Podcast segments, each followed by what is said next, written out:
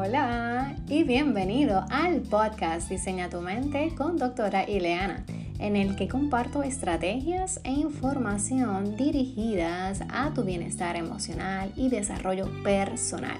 Soy la doctora Ileana, psicóloga clínica y coach de vida. Por casi dos décadas he acompañado a cientos de pacientes a construir una mejor vida y acompaño a profesionales abrumados a que se descubran, eviten el burnout y prioricen su autocuidado diario. Y así logren vivir en bienestar, con energía, gozo y armonía entre su vida laboral y personal lo cual conseguimos con el uso de mi método café, que es un sistema que transforma a través de rutinas de amor propio. Y en cada episodio compartiré contigo mis conocimientos, experiencia y claves que inspiran mi vida y que sé que inspirarán también la tuya. Si quieres diseñar tu mente, pero sobre todo transformar tu vida, estás en el lugar correcto.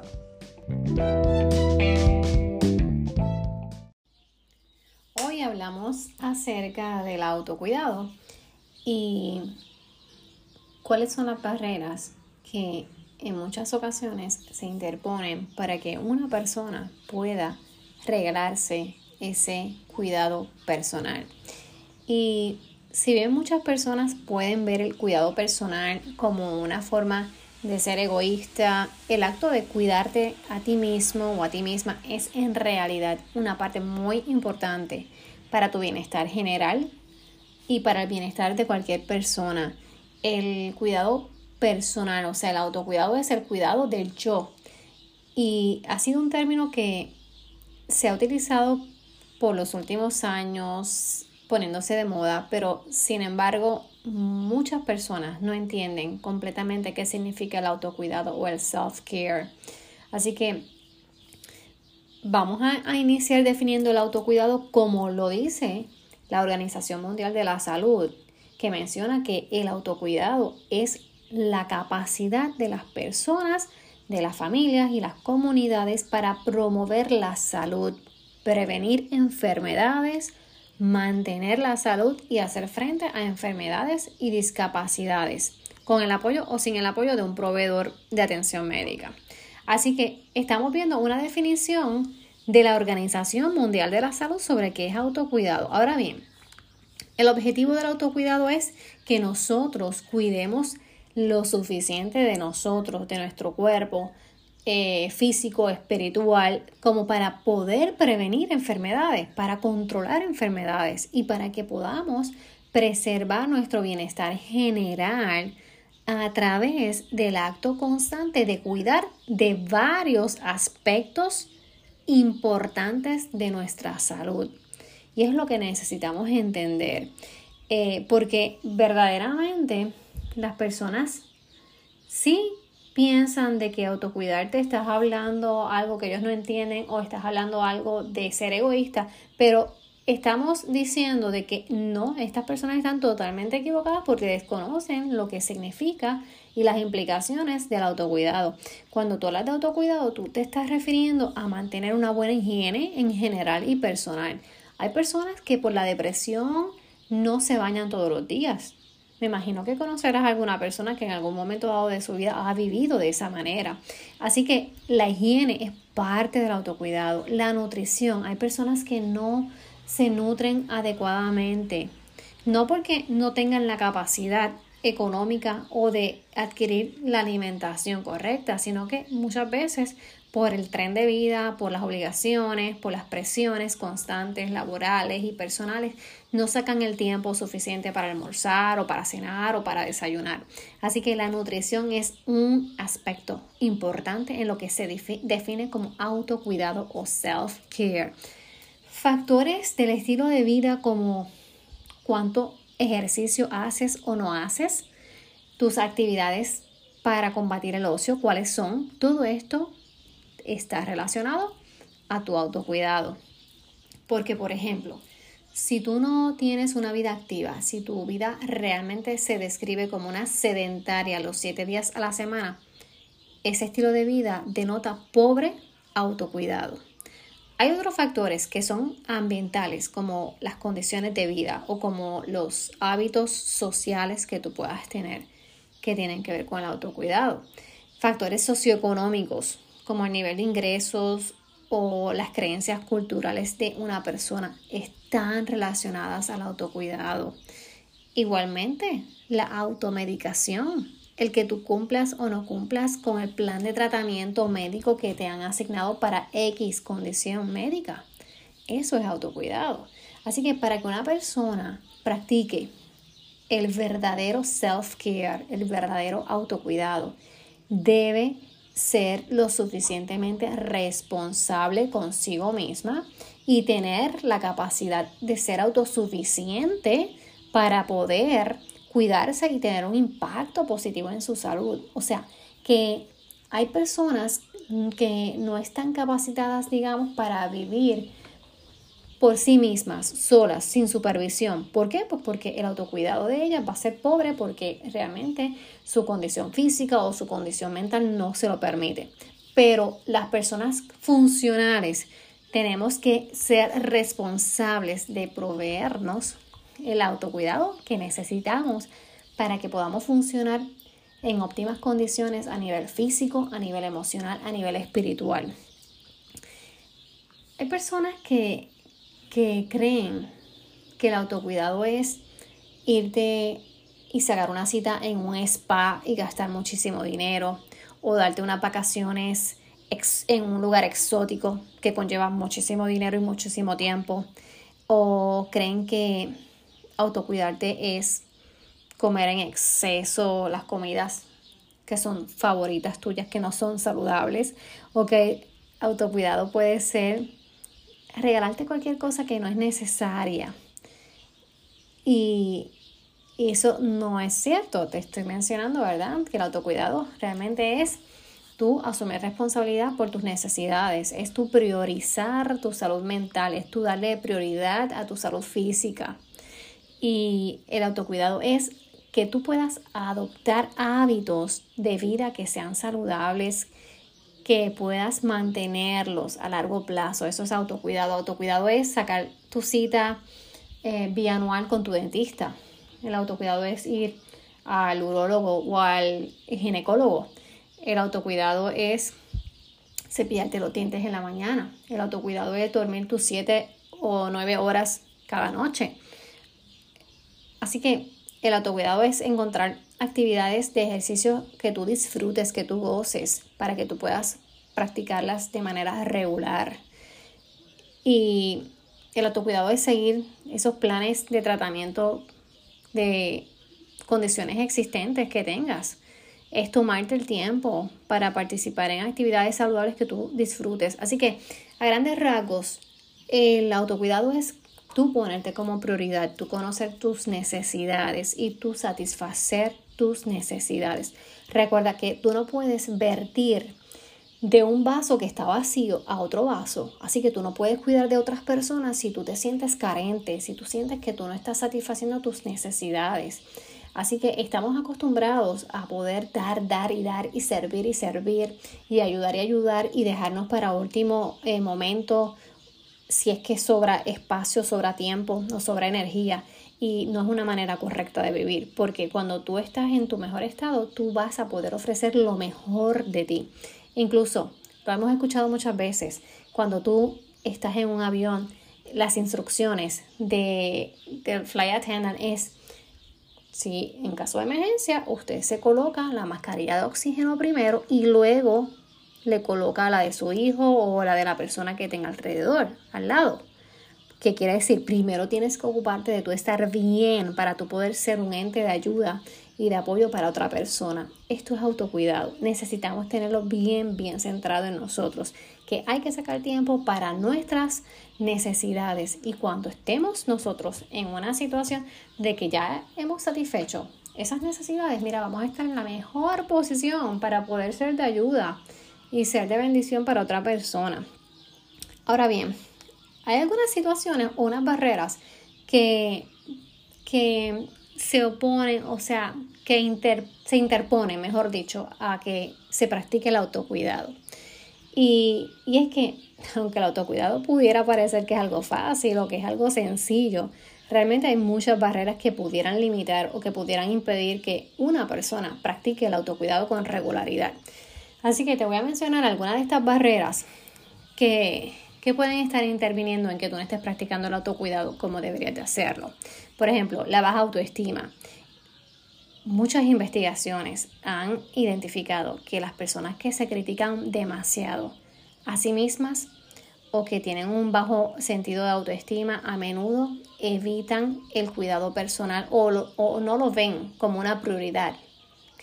Así que una estima baja es uno de los obstáculos para que tú estés cumpliendo con tu autocuidado. Por ejemplo, he tenido pacientes que eh, se desviven por estar pendiente a las necesidades de su pareja, por ejemplo, las medicaciones, y se olvidan de sus propias medicaciones. Y entonces luego pasan los años, siguen con estas mismas costumbres y empiezan a sentir un poco de frustración porque empiezan a quejarse de que, mira, mi pareja siempre está esperando a que yo sea quien esté pendiente a sus medicamentos, cuando él o ella pudieran hacerlo por sí mismos. Pero claro, esta persona ya ha acostumbrado a su pareja a que le resuelve todo lo de la medicación. Así que una vez que tú acostumbras a una persona a hacerle, digamos, las cosas o hacerle lo que le corresponde a la otra persona, pues mira, es eh, difícil que luego pues quieran hacerlo de manera independiente porque ya tú los mal acostumbraste. Así que eh, eso es un ejemplo de personas que tienen baja estima, entonces en vez de cuidarse primero, pues están cuidando a los demás primero que a sí mismos. Otro obstáculo pudiera ser el sentirse culpables porque poner a los demás primero que a ti es común para muchas personas, especialmente aquellas personas que tienen hijos o que están acostumbradas a cuidar de las personas, eh, pues por, por, su situación de vida o por el trabajo, ¿verdad? Los enfermeros, los doctores están acostumbrados a, dar cuidado a otras personas en necesidad. Entonces, cuando tienen la tarea de cuidar de sí mismos, pues hay como que un aire de culpa porque sienten que están siendo egoístas, lo cual es un pensamiento totalmente irracional pero que se puede entender por el tipo de profesión que tienen o el tipo de vida que han llevado. Así que el sentimiento de culpabilidad muchas veces es una de las situaciones o de los obstáculos que no permiten que una persona pues practique el autocuidado como debería de hacerlo. Otra, otro obstáculo es las restricciones de tiempo.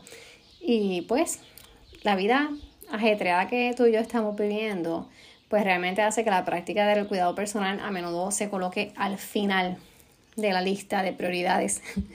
Cuando las cosas que aparentemente son más importantes, ¿verdad? Eh, pues aún quedan sin terminar. Pues entonces, ¿qué quiere decir? Que cuando tú entiendes que has cumplido con todo lo que supuestamente es importante, pues si queda un poquito de energía o un poquito de tiempo, bueno, pues entonces te lo dedicas a ti. Y si no tienes tiempo suficiente o energía suficiente, pues olvídate. Eso mismo, olvídate de ti porque entonces estaba satisfaciendo las necesidades o las prioridades de, del trabajo, o de las presiones o de los compromisos. Así que la restricción de tiempo es uno de los obstáculos que también influye para que una persona no se dedique suficiente a autocuidado. Y esto pasa demasiado en, en profesionales eh, que se dedican demasiado a, a, su trabajo, a producir, a ser exitosos, a crecer, a desenvolverse y desarrollarse eh, en su, en su, en su trabajo, en su posición. Y pues olvidan el autocuidado, porque mientras más estrés tienen, menos autocuidado se van a proveer, porque es lo típico que ocurre. Pero entonces eh, no es hasta que a nivel profesional tú estás viviendo bajo estrés por un largo periodo de tiempo, o sea que estás viviendo y enfrentando estrés crónico, cuando empiezas a presentar alguna sintomatología que podemos pensar que pudiera llegar a un nivel, eh, digamos, de deterioro significativo como un burnout o una quemazón de trabajo.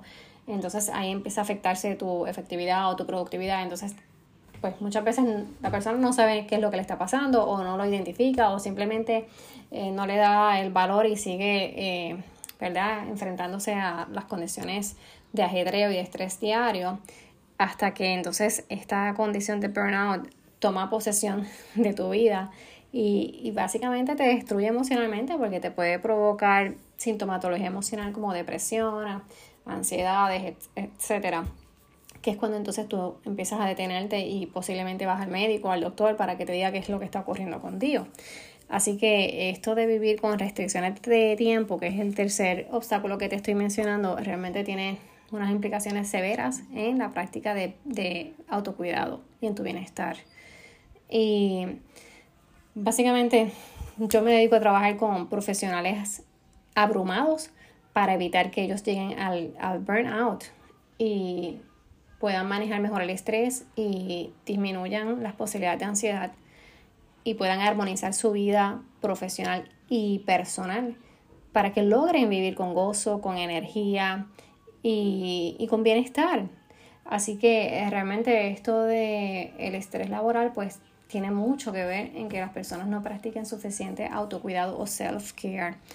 Otro obstáculo que pudiéramos mencionar es que no es fácil hacer cambios, porque para adoptar prácticas de self-care o prácticas de autocuidado, pues uno necesita, necesita hacer cambios en la vida.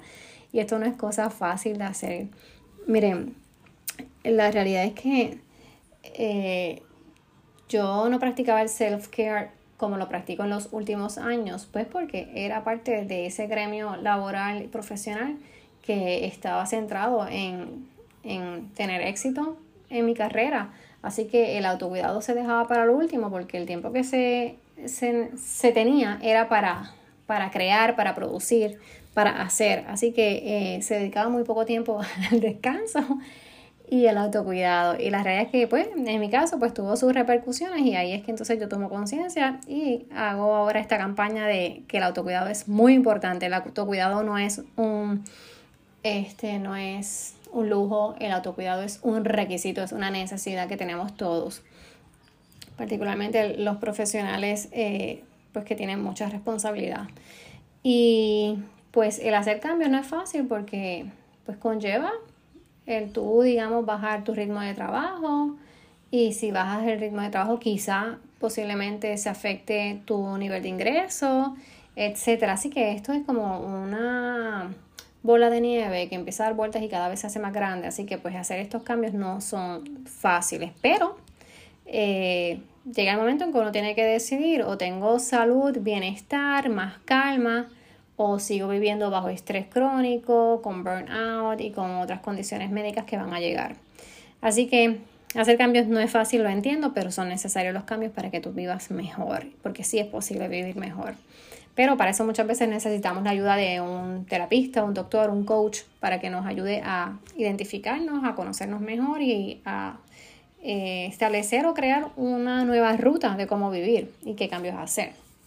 Entonces, otro obstáculo eh, de, que, te, ¿verdad? Que, que se interpone para que tú puedas practicar el autocuidado es la falta de comprensión, porque muchas personas ven el cuidado personal como como un gasto frívolo, como algo como que una changuería o algo que no es necesario. Sin embargo, esto no es cierto. Y si las personas no comprenden lo beneficioso, lo útil, lo necesario que es cuidarse de sí mismas, pues tampoco lo van a practicar con regularidad porque es que no entienden la necesidad. Y muchas veces, ¿verdad? Hasta que uno no vive unas situaciones de preocupación en términos de salud física o mental, pues uno no toma eh, en cuenta el hacer una pausa y hacer una evaluación de autodescubrimiento, ver qué es lo que está ocurriendo y puedes identificar que es que no estás practicando suficiente autocuidado. Pero esto no tiene por qué llegar a, pasar, o sea, tú no tienes que esperar a estar mal emocionalmente o físicamente, con ansiedades, con problemas de insomnio, eh, etcétera, para darte cuenta de que el autocuidado que te está dando está siendo pobre o está siendo negligente en él. No hay que esperar a eso, por eso es que yo hablo tanto de autocuidado, de self-care, de rutinas y hábitos de salud y de bienestar en mis redes, porque tú no tienes que llegar a lo que yo viví y a lo que otras personas han vivido para tú tomar conciencia de que necesitas distribuir tu horario en actividades que puedas distribuir correctamente entre lo que es profesional, personal, familiar y, mantener el bienestar en general. Así que eh, realmente las culturas de trabajo no necesariamente están en torno al autocuidado. Y pues nos toca a nosotros, ¿verdad? A cada persona, pues poder instruirse sobre qué significa el self-care para uno mismo, porque mis necesidades no necesariamente son las tuyas. Y el autocuidado que tú necesitas ofrecerte quizás no es como el que yo necesito ofrecerme, porque tenemos diferentes tipos de vida, diferentes necesidades, diferentes estilos de cómo conducirnos en la vida y diferentes prioridades. Así que tú, si quieres comenzar a manejar mejor tu autocuidado o tu self-care, tú necesitas empezar a escuchar tus prioridades, porque la clave está en eso, en que tú establezcas prioridad para sacar el tiempo que entiendes o crees que no tienes, pero sí lo tienes, pero como estás desorganizada, posiblemente no encuentras el tiempo correspondiente para tú dedicarlo a tu self-care.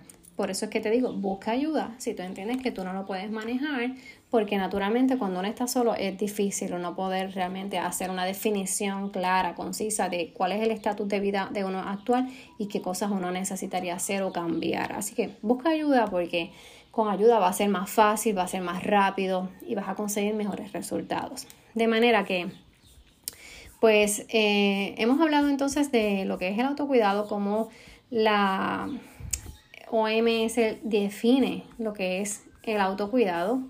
Estamos hablando de la Organización Mundial de la Salud y estamos entonces mencionando, eh, ¿verdad?, cuáles son los factores asociados a lo que es autocuidado y, y qué realmente es autocuidado, haciendo hincapié de que es priorizar tu salud física y tu salud mental. Hay muchas cosas que tú sigues haciendo porque tienes que hacerla por presiones del trabajo familiares, pero sabes que te están afectando tu salud mental y tu salud física. Y eso no es autocuidado. Así que necesito que si te vas a quedar con algo de este episodio es que necesitas priorizar tu salud física y tu salud mental con actividades que te vayan a ti a nutrir esas áreas, además del área espiritual. Y también hablamos cuáles son las barreras comunes para que las personas no practiquen el suficiente autocuidado. Bueno, espero que este episodio te haya dado a ti una idea de la importancia de empezar a cuidar un poquito más tu autocuidado. Y si quieres mejorar en esta área y, bueno, pues tener mayor armonía en tu vida profesional y personal, manejar mejor el estrés, eh, estar en más calma, disfrutar de mayor bienestar, pues te recomiendo que consideres registrarte o apuntarte en mi próximo grupo de coaching de mucho, mucho amor, donde estaremos trabajando durante cinco semanas a nivel grupal con unos módulos terapéuticos que te envío todas las semanas y unas reuniones virtuales una vez por semana para que desarrolles todas estas estrategias que te van a, a ti a ayudar a crear nuevas rutinas de amor propio. Así que si estás interesado o interesado, me puedes escribir eh, por Instagram o me puedes dejar algún tipo de, de, mensaje directo. Y también te voy a incluir en las notas el correo electrónico por si acaso eh, quisieras hacerme algún escrito por correo electrónico, ¿ok? Bueno, pues espero que este tema te haya ayudado en algo. Si tienes dudas o intereses que profundice en algún aspecto en particular sobre lo que hablamos hoy, pues en confianza me puedes escribir. Para mí sería un placer. Bueno, y nada, será hasta la próxima. Chao, bye.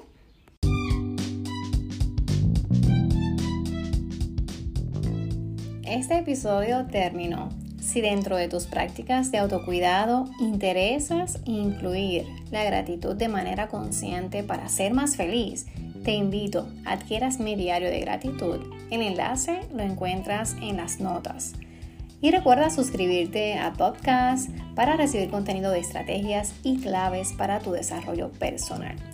Si el tema de hoy te gustó, te pido que lo compartas con dos o tres personas que puedan beneficiarse de este y que me regales cinco estrellas. Así me ayudas a que este podcast llegue a más personas con necesidad. Si gustas, puedes seguirme en Instagram o TikTok, donde aparezco como Doctora Eliana. Y será hasta la próxima. Chao, bye.